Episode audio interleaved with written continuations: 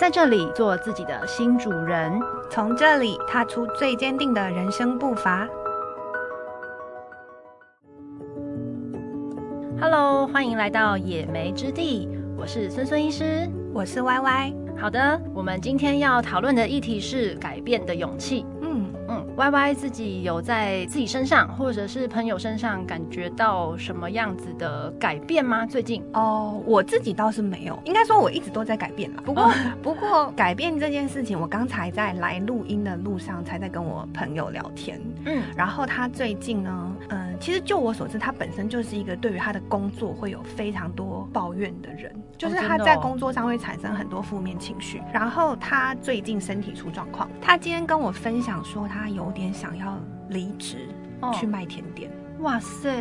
对，然后因为他现在的工作其实是坐办公室，嗯，就是其实这两个工作的落差蛮大的，对啊。但是他其实一直都对做甜点这一块很有兴趣，哦，OK、嗯、OK，所以他是因为健康因素嘛？对，可是嗯，其实我我在看他一路这样子走来，我就觉得他早就应该要鼓起勇气下这个决定了。哦，oh. 不要拖到其实身体都已经给你那么严重的警示了，你才意识到该这么做。哦、oh，OK OK，嗯、那针对于改变的勇气这件事情啊，因为我们两个也都曾经在呃原先的工作岗位上工作过，然后后来呃离职转职去做别的事，甚至是出国念书，嗯嗯。嗯嗯嗯，所以我觉得我们应该还蛮呃可以作为一个学姐的身份 来分享，对对对。对，来分享一下这个改变的经验。好啊，还是孙孙你先讲讲看你的职涯有什么变化？好啊，其实我自己职涯最大的变化就是从医院离开，然后到诊所，嗯。嗯，那形态啊当然会很不一样。就是以前在医学中心是一个大家眼中会觉得很稳定的工作，嗯，就是像你去大医院，什么台大、荣总、长庚这种，你看到的医生就是那个形态，嗯嗯嗯，哦，每天就是呃病房啊、刀房啊、开会啊、帮学生上课、学弟妹带学弟妹这样子，嗯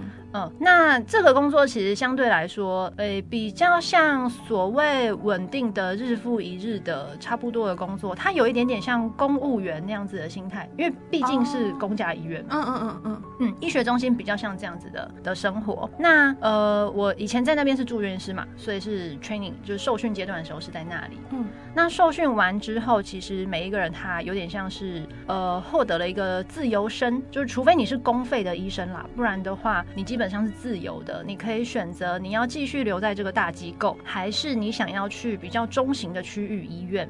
哦，oh. 或者是你要去很基层的诊所都可以。嗯嗯，就我们的呃阶段是这样。嗯，那呃我必须说，就是以前啦，就是还没有认识这个世界、这个社会的时候，嗯，我眼前看到的都是。我那时候遇到的学长姐，也就是在大医院的学长姐跟老师，嗯哼，哦，所以很自然的就会觉得说，哦，我训练完，我就是要继续走这条路，我就是待在医院继续做研究，当研究医师，然后一边念研究所，一边呃工作、上班、看诊、开刀，然后写论文、写 paper，嗯，然后同时间呢，可能还去拼个教职之类的。就是助教啊，什么一路这样子上去。嗯，那呃，当然，那个那个生活，我不会说它很无聊，或者是很怎么样，因为那是另外一种人生的追求。但我觉得那个时候我还没有认识到不同的可能性。哦，嗯，那因为我一直都是在呃 center training 长大的，一直到我呃第三年住院医师的时候吧，因为那个时候我们跟区域医院有一些互相合作的一些合作关系。嗯，所以我有两个月的时间是去区域医院支援的，嗯，区域医院就有一点像是，比如说联合医院、叉叉院区那一种。哦，哈，什么仁爱院区、忠孝院区什么这一种的，嗯、就是它是一个医院的体系，可是它的规模没有大到像 center 那样子。哦。但是怎么样的是 center？像荣荣总或者是台对荣总、台大、长庚三种哦，这种就是 center 哦。呃，它的床数啊，然后它的配置啊，呃，规模等级都不太一样。嗯嗯嗯。哦，好，然后我去了区域医院之后，我就发现说啊，原来医生的生活有不同的可能性，嗯哦，那在那个地方，当然首先刀量就没有那么多。比方说，我以前在 Center，我一个礼拜的刀量是区域医院一个月的刀量。哦，对。对，那那他们其他时间在干嘛？哎，他们真的时间表比较松散一点。哦，了解。对我可能全不一样的。对啊，我可能一天要赶八台刀在一间刀房哦。嗯。可是他们那个八台刀是平均分散在一个礼拜完成。哦。就类似啦，工作量的差别。嗯嗯嗯，就蛮多 free 的时间。嗯哼。然后呃，门诊量也没有那么惊人。比方说，我们以前可能早诊都要看到下午两三点，嗯，可是他们早诊真的就是十一二点就结束了。嗯，就是它整个 schedule 是比较弹性，而且比较嗯可以自己运用的活动性比较大。嗯，那当然就是说，呃，不同的医院生活形态还是不一样啦。但区域医院相较于医学中心来说，它比较能够做到生活跟工作的平衡。嗯，这件事情是比较能做到的。然后在收入上面的话，就我觉得是还过得去。好。那另外一个就是诊所。嗯，那诊所的形态就更不一样了。当然，我在那个时候还没有接触到诊所。嗯，诊所是我后来离开医院才遇到的嘛。那呃，应该说我还在 center 的时候，自从我去了那两个月的外训之后呢，我就发现说，哎、欸，我未来的生活不是只有一个模样。嗯，那这个时候，呃，原本的目标好像就会有一点动摇，因为原本觉得理所当然的事情，现在看起来有了不同的选项。嗯哼。OK，所以我后来呃，我们是 training 四年，然后考专科就可以自由选择了。那我后来其实就开始会问自己说，这真的是我想要的生活吗？嗯，然后对我来说，我觉得比较大的影响是说，首先呢，我对于念研究所写 paper 这件事情，我没有太大的兴趣，我不是走研究路线的人。嗯，然后呢，再来就是我对教学这件事情，其实我也没有很大的兴趣。嗯，就是我不是那个很有热忱去带学生的人，有的人很喜欢做这一块。嗯。嗯，但我个人真的还好，我比较喜欢的是做第一线跟病患的接触，嗯，就是病患的感谢，或是我看到病患由呃需要帮助到他变好这件事情，对我来说是非常有成就感的。嗯嗯，所以我那时候大概就很明确的知道说我会是走临床的这一块。嗯嗯，然后此外当然也有一些搭配啦，比方说呃在 center 的话，值班啊那些压力啊，真的强度是比较辛苦的。嗯，好，所以在几经考量之下，我那时候其实还蛮明确的，就做出了决定，就是我觉得我在 center training 完，我就会离开这个地方了。嗯，我就会去做我真的比较喜欢的工作内容跟工作环境。嗯哼，大概是这样子。所以，呃，其实这个事情我曾经听过前辈分享，就是呃，有一些前辈是自己出去开业的，或者说出去甚至是出国念书，然后去药厂工作的。嗯，那他们就在转职这件事情，他们的分享是说，呃，你会离开一个地方到另外一个地方，一定有一个是推力，一个是拉力，只有其中一项，其实你的转职不一定会成功。所谓的推力就是说，我不喜欢这个地方，他把我往外推，这个是推力。嗯嗯，那你可能是不满意这边的呃环境啊、薪水啊、呃压力强度啊。呃，同事相处啊，等等。那拉力是下一个地方吸引你的部分，比如说，哎、欸，薪水比较高，比如说，呃，工作内容比较有成就感，做起来比较开心，嗯、等等。就是一推一拉之间，呃，那个学长的分享是说，这样子两个都具备的话，那你的转职就会比较顺利。嗯嗯，这个就是我自己在转职上面的经验。嗯哼，嗯，那你嘞？哦，我说到转职哦，我跟你说我，我嗯出社会十几年了，我没有一份工作是超过三年的。哇塞，我就是一直在转职。然后因为律师这个，我是毕业之后一年就考上律师嘛。然后嗯，大部分的人在这个时候其实就是会找一间律师事务所，嗯、然后从实习律师开始当。那转正之后，你就是正式律师，然后受雇，然后就嗯。可能会出来职业，就像我现在这个样子。嗯、其实我觉得，嗯，我们大学的时候对于实务上的律师真的到底在做什么的认知是很很少。嗯，那个时候我其实刚毕业之后，我根本不知道律师这个行业是怎么样，所以我的第一份工作是哪里薪水给的多我就去了。哦，嗯，然后呢，我在那里待了一年，就觉得那个环境我不喜欢。哦，我后来第二份工作也是哪里薪水多我就去了。哦，对，那我其实是一直在，嗯，我待过事务所，我也待过 in house。就是公司法务，我两个都待过，嗯，然后我一直都在这两个行业里面去尝试，就是去体会我喜欢哪一个。哦，然后我最后选择了回来当律师，所以我现在是职业律师。哦，这一份工作是我唯一超过三年的工作。对，然后因为你刚才说，就是转职一定是一个推力一个拉力，然后造就你做这个决定嘛。嗯，但是我觉得可能一般。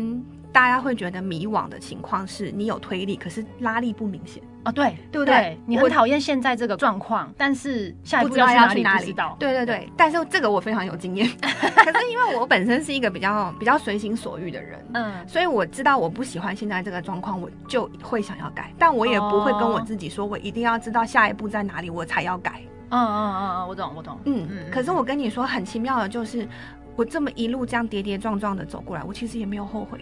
就是我也没有觉得我这么一头一头雾水的冲来撞去的，嗯，我有走错什么路？我觉得都没有。嗯嗯嗯呃，我觉得啊，像你刚刚提到的那个，就是你会不满于现状，所以想要改变，嗯、但是你不知道未来会怎么样。嗯嗯嗯嗯，未来是问号。就这件事情啊，诶、欸，我可以继续分享我后来转职的经验。哦，好好，请说。就是我那时候离开大医院，刚好隔年就是疫情。嗯。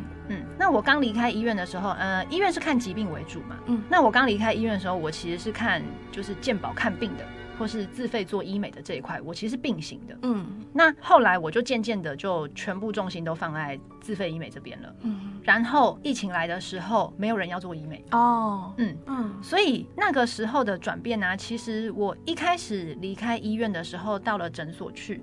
我妈超担心哦，好我可以理解，我可以理解。对，因为我我爸妈就是工程师跟老师，所以他们就是一个工作，对，一个工作做到退休这样。我我爸也是，对，所以他一开始就是我我妈超担心的，他还很很担心说，哎，那个房租啊什么东西的，他要不要帮忙？我懂，我懂。对，然后呃。应该是说，在他们的眼中啊，所谓大医院的这个工作，他们会觉得很稳定，嗯，稳定就是双引号这样子。嗯嗯、但是其实我觉得现在这个年代，没有哪一个工作是稳定的。确实，真的，我就讲一个很实际的例子，就是那个时候疫情的时候，即便是医院，嗯，开刀房不能运作，嗯，你外科系的医生收入马上就下来了，嗯。你住院病人收的少，你内科病人的收入立刻掉下来。嗯，就是整个去医院的人都变得很少。嗯，然后包括说像呃，比如说耳鼻喉科诊所好了，耳鼻喉科跟小儿科是受伤最惨重的两个科别。哦，对，所以你会觉得说啊，医疗好像啊，一定会有人生病嘛，怎么样怎么样？可是其实它没有你想象中的那么稳定哦。然后那个时候啊，因为啊，反正就健保的一些规范，所以它很多那个。呃，就说政府应该要发给医疗院所的钱，它其实后来都是 delay 发放的哦哦、呃，所以你说，嗯，你很稳定吗？你如果家里有很多人要养，你有贷款要付，其实我觉得他没有稳定到那个地步哦。其实我有听过一个说法，就是人家会觉得公务员或者是这种。嗯，社会上认为稳定的工作，他们会有这个想法。其实他们都没有在考虑通货膨胀这件事。哦，对，就是你从长远的眼光来看，你一直领一样的薪水，你真的觉得那有稳定吗？因为在倒退啊，环境一直在变。对对对，它其实是有点呃后缩的，对，收缩的，是啊。那呃呃，诊所相对是另外一个形态，尤其是当你跨到了自费领域这个的这个这个部分的时候，它有一点点商业的经营的概念在里面。嗯，所以我觉得诊所是你只要肯拼，你没有天花板。那这件事情在 center 是没有办法做到的，因为 center 就是它在一个 range 里面，你不论你很有野心，或是你想要啊、呃、安居乐业，嗯，你都可以领到差不多差不多的钱，就大锅饭。对对对对可是你到了诊所就不一样了，你今天要很轻松，只是打工来也可以，你可以过你自己的生活，开心就好。你今天很拼于工作，你很想要闯出一番事业。你是很有爆发力的，那我觉得那个环境其实会很适合这样子的人。嗯，所以对我来说，我刚转职的时候刚好是疫情。那那个时候疫情其实，呃，我记得那时候三级三级封城的那个时候啊，我们的诊量我是直接减半。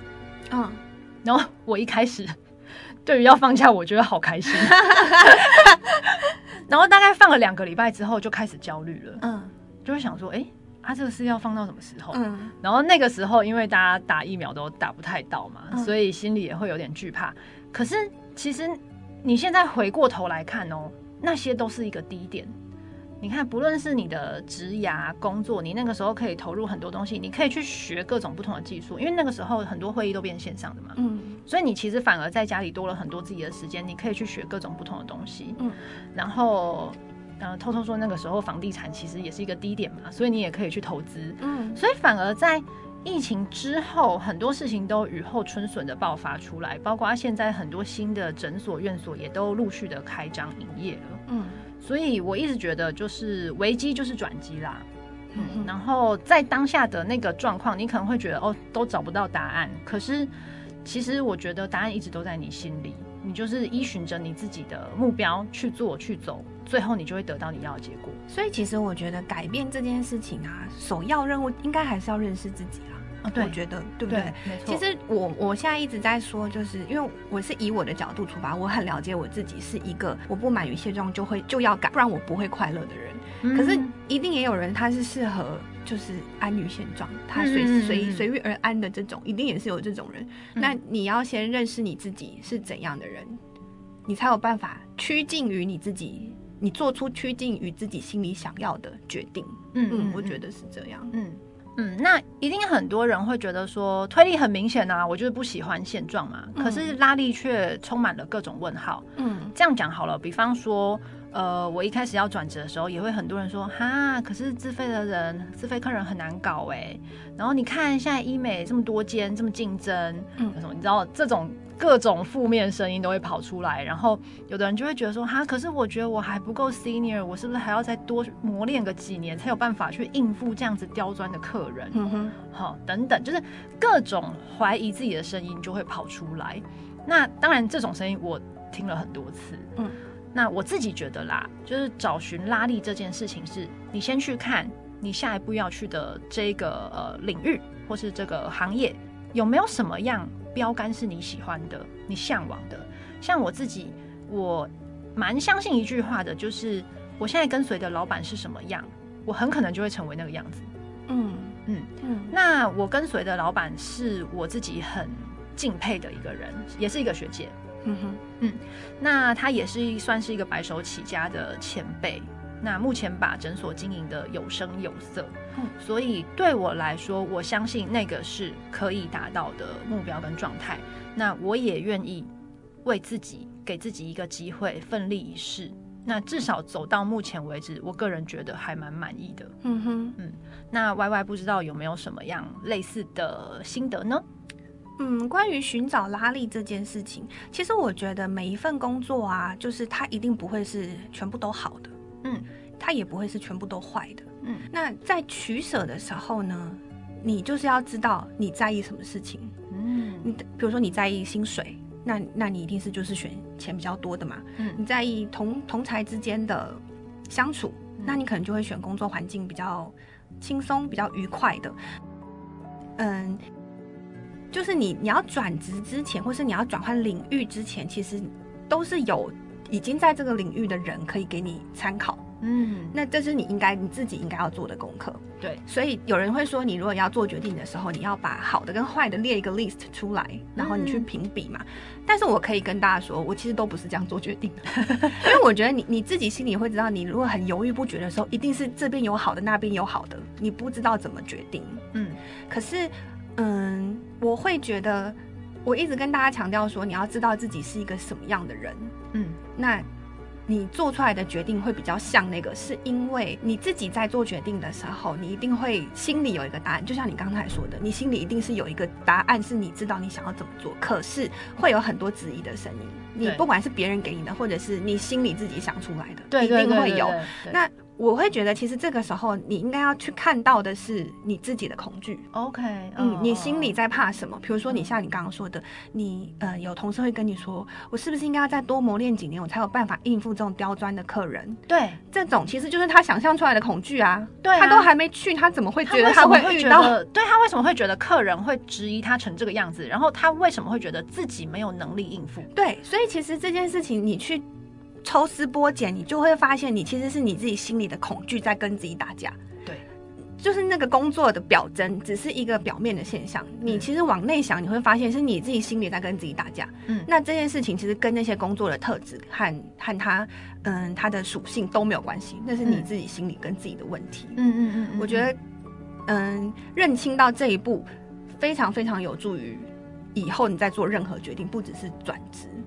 嗯。哎、欸，我觉得这一点真的是很重要哎，因为我自己啦，就是有一些朋友还呃比较偏向大机构里面工作的医护人员，嗯，他们其实真的很常抱怨现在的医疗环境，嗯，可是要他们出来，他们真的就是像你讲的，就是各种内心想象出来的恐惧限制了自己。对啊，对啊，对对对。我跟你讲一件，我突然想到一件事情，就是嗯，我前阵子有个朋友，他想要减肥，然后呢，我就跟他分享了一六八这个一个就是断食嘛，哦、就是现在已经很普遍了。我就跟他说，然后呢，我就呃，因为要配合自己的作息，所以一六八都是有一点，就是大家要互相调整嘛。我就跟他说我的，我跟他说我是十二点之后才吃东西，嗯、然后他就跟我说，嗯，可是我有吃早餐的习惯。然后我非常讶异的跟他说，每个人在一六八之前都有吃早餐的习惯，就是就是这就是你要改变的事情。可是你知道他的他的思考就是他要维持现状哦，所以他才会有这个有这个疑问出来。对对对对对，我那时候就突然意识到说，其实连一个这么小的事情都是有人是会缩在自己的舒适圈里面，即使他想要那样子的结果，他还是会。呃，停留在自己的舒适圈里面。嗯嗯嗯，嗯对，那他就没有办法做出改变嘛？对啊，对啊。嗯嗯嗯，OK。然后我们刚刚还有提到一个哦，就是除了转职、呃辞职之外，还有另外一个就是说裸辞啊，或者是说直接就出国念书了这件事情，是不是让人觉得风险更大？哎、哦欸，其实我就是裸辞，其实我每份工作都是裸辞的。哎，裸辞是什么意思啊？就是你没有找到下一份，你就辞职了。哦，oh, 我每一份都是这样搞的。哦，OK，OK，OK，嗯嗯嗯。但嗯，首先是嗯，你自己要有一点点积蓄啦。呃、就是，一定的，这是很实际的问题。对，不然你不能就是一一时气愤辞职之后，下一下个月不知道要吃什么，这样子是不要把自己搞成这地步嘛。对对，但是嗯，我我是三十三十一还三十二岁的时候，就是辞职，然后出国去念书的。嗯，其实我那时候的年纪，在出国念书来说，已经算是年纪很大了。哦，我的同学其实都小我五六七八岁吧。哦哦哦哦，OK。但那个时候我其实也没有想这么多，哎，嗯，我就是很单纯的觉得那是一件我从小就想做的事。哦，那可是其实你你。嗯，应该说一般小康的家庭出国念书是一笔很大的支出。你没有，哦、你其实没有办法一毕业就出去，因为那一定是要靠家里。你如果要靠自己，一定是要工作几年之后才有足够的钱可以出去念书嘛。嗯，那我那个时候就是义无反顾，借钱我也要去。哦，真的哦，真的，我就是不觉得自己会饿死啊。为什么会有这么强大的拉力呀、啊？嗯，其实我是觉得我需要从更高的角度看我现在的生活。嗯，我只是一个，我没有觉得，嗯，出国念书会给我的职业带来多大的发展。哦，oh. 其实我觉得有的时候，大家去看一件事情的好处跟坏处的时候，那都是因为你基于你现在的生活经验，你现在的阶段，你可以去判断的。嗯，可是这个世界这么大，嗯，每天发生这么多事情，很多事情是你不知道的，而且你不知道，你不知道。啊、对，对，所以我会觉得就是。无论如何，你就是去体验、去感受这个世界，绝对会有助于你现在做的决定。那你不要嗯执着说，或者是在一个事情里面鬼打墙太久。嗯，因为你可以想到的，你的脑袋可以想到的，真的太少了。真的，真的。而且、嗯、我觉得你刚刚说从另外一个不同的角度或高度来看待这件事情，嗯，因为。呃，真的很多朋友，或是可能曾经我以前的自己，也会觉得说，哎、欸，我出国要念什么？我到底念什么东西对我未来的工作有帮助，然后为我的工作加分？可是 很多事情真的你现在是不会有答案的。对，真的就是有可能你出国之后，哎、欸，嫁了一个。国外的人根本跟里面的 没有关系，你从今以后就在那个国度生活了，然后也没有再从事你本业，这种情况也很多啊。对啊，所以回归到原本，真的就是认识自己，嗯、认识自己，了解自己，真的很重要。嗯，那所以认识自己，呃，面对自己的恐惧，我觉得这是踏出改变的最重要的第一步。嗯，对，我可以分享一下，就是。我开业这件事情，开业初期，我其实有很认真的面对过自己的恐惧。哇，太好了！就是，嗯，因为我从我回我是回国之后，因为遇到疫情，嗯、疫情那个时候很不好找工作，嗯、然后我其实也懒啦，我就是很不想更新履历，我就这么突然的决定自己开业。嗯、然后，嗯，那个时候开业的时候，我其实真的非常怕饿死。嗯、可是你知道，那时候我其实也不是身无分文。我其实三餐无语，可是我还是很怕饿死。嗯，我真的那个那阵子一天到晚嚷嚷着怎么办？我会不会饿死啊？嗯，然后我花了好长一段时间去面对，就是自己对于饿死这个恐惧。哦，嗯，那首先呢，这个恐惧可能来自于我过去的生活经验。嗯，就是大家会觉得自己出来开业，你需要很很深厚的人脉跟很长久的案件经验，不然你会没有案子，没有案子你就会饿死。OK，这是我过去的生活经验。再来呢，嗯、因为我刚刚有提到，像我们都是很来自于很传统的家庭，嗯，爸妈会觉得这件事情不稳定，嗯，那他们给你可能从小给你的教育观念就是这这个不稳定，嗯，那比如说你你像爸妈一定会认为，嗯，艺术家。哦，音乐家 是很容易饿死的工作，对不对？像这样子，那你你久而久之，你就是被编辑，你被灌输了这种观念，所以你就是会有这种很深层的恐惧。嗯，再来，可能这个社会其实基本上大家集体意识就是就是会觉得这条路是风险比较高的路，嗯，可能会饿死。好，那我那时候就很认真的想，我每个月花多少钱在吃饭？你说我真的会饿死吗？其实不会，因为三千块我就可以过一个月。吃饭来说的话，嗯、那嗯，我说撇去那些嗯奢侈的。花费不买包，不买衣服，嗯，不去唱歌、喝酒，嗯、这些都不要的话，其实要活着真的很简单。嗯，好，可是我那时候我想到啊，因为我还有学贷，我是借钱出国念书的嘛。嗯，那我在想，我会不会还不出学贷，或者我缴不出房租？嗯，可是我告诉你，这些事情都没什么，就是你就算被银行强制执行，你也都还是可以活得好好的，真的没有什么。就是其实你你去谈到饿死这个观念的背后，其实。你担心的不是真的死，你担心的是爸妈怎么看我，啊、朋友怎么看我，嗯，我会不会是一个很失败的例子？你担心的其实是这个。可是我后来就告诉我自己，有什么好担心的？嗯、这个有什么好担心的？大家其实都是专注在过自己的生活，可能你的事情会被大家成为茶余饭后的一个一个八卦。哎、欸，那个谁谁谁他出来开业，怎样嘞？对，可是那又怎么样？哦，他传不到我耳里。嗯，那我也不会因为这个少一块肉。嗯，就是你你谈到最后最基本最基本的恐惧去打破它，你就会发现，其实你现在在害怕的事情没有什么好怕的。啊，最差就是这样子而已。那死不了，真的。你刚刚一讲，我发现想死不容易。哎，对啊，真的没有那么容易，就是饿饿死没有这么简单。对，其实重要的是可能自己的自尊或是面子这些东西。嗯。嗯哦，嗯，所以我我就是想通了这件事情之后，我突然觉得没有，真的没有什么好怕的。嗯嗯，就是自尊能当饭吃吗？不需要，不需要为了这些虚假的名声啊这些的捆绑自己啊。嗯，想象出了一个框架。对对，嗯嗯。节目到最后，我们一样进到梦游到仙境的环节。好哦，今天的节目主题呢，我们聊到了勇敢。想知道听众朋友们是否有与改变相关的负面经验埋藏在内心的深处，又或者是你现在就正在经历这样的感受呢？如果答案是肯定的，那我想邀请你跟我一起透过潜意识找回自己面对这一切的力量。准备好的话，我们就开始喽。首先，你找到一个不会被打扰的空间。来到一个你熟悉而且放松的姿势，坐着或是躺着都可以。你把眼睛专注在前方的一个点，感觉视线慢慢的柔焦。然后我们进行几次的深呼吸。吸气的时候，你想象自己把气吸到身体。四肢的每一个枝微末节，吐气的时候，用嘴巴慢慢、长长、稳定的把气全部吐光。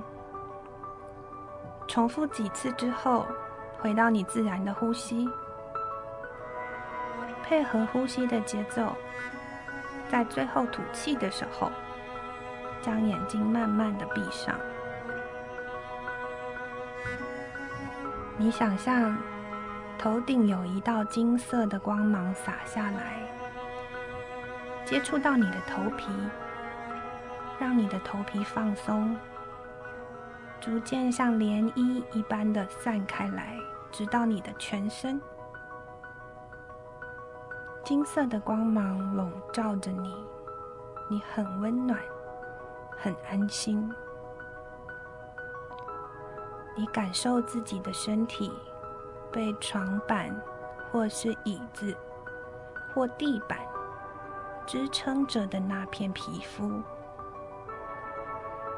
你细细的感觉这股支撑的力量，感到很安全、很稳定。接着，你想象心口的地方有一股绿色的光围绕着自己。一开始的光芒很微弱，随着你逐渐专注的感受它。绿色的光芒越来越清晰，你感到这股光很柔和，像是一双手，轻柔地抚着你的心口。但是这股光芒的穿透力很强，强到足以包围你全身的每一个细胞。在柔软的绿色光芒里，你看见。过去每个让你感到失败的时刻，你可以选择将绿色的光芒传递给过去的自己，或者你将丢失在那里的灵魂碎片慢慢的收回来。你感到自己是完整的，你拥有保护自己。照顾自己，为自己做决定的所有力量。你是勇敢的，你是富足的，你是丰盛的。最后，你感觉绿色光芒慢慢的聚焦在你的心口，你带着这股充盈的能量，慢慢的苏醒过来。回到现实中。今天的梦游仙境，主要是带大家疗愈过去因为失败的经验致不敢做决定的自己，希望对大家有帮助。好，那刚刚有提到面对恐惧嘛？嗯，对，呃，我自己觉得。面对恐惧，它就是一种勇敢的态度。嗯，那没错。为什么人会恐惧呢？我个人觉得，那是因为无知。嗯嗯，就是面对太多未知的事情，因为你无法掌控、无法驾驭，然后无法预测，所以这件事情会导致于恐惧。嗯，这是我自己对于恐惧的诠释。确实啊，确实。哦哦哦。嗯，所以，呃，要如何去面对恐惧呢？我认为，勇敢是一个态度。嗯，那把自己变得全知全能是一个方式。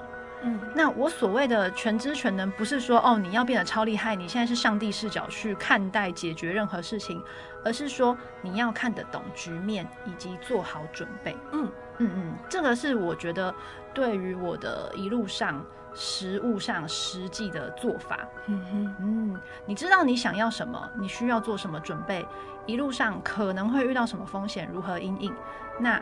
这样子做起来，你心里就更有底气。嗯嗯，以上就是今日的节目内容，有关于改变的勇气。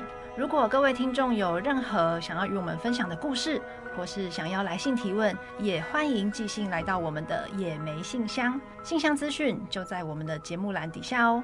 喜欢我们的听众，欢迎订阅起来，并且给我们五星好评哦。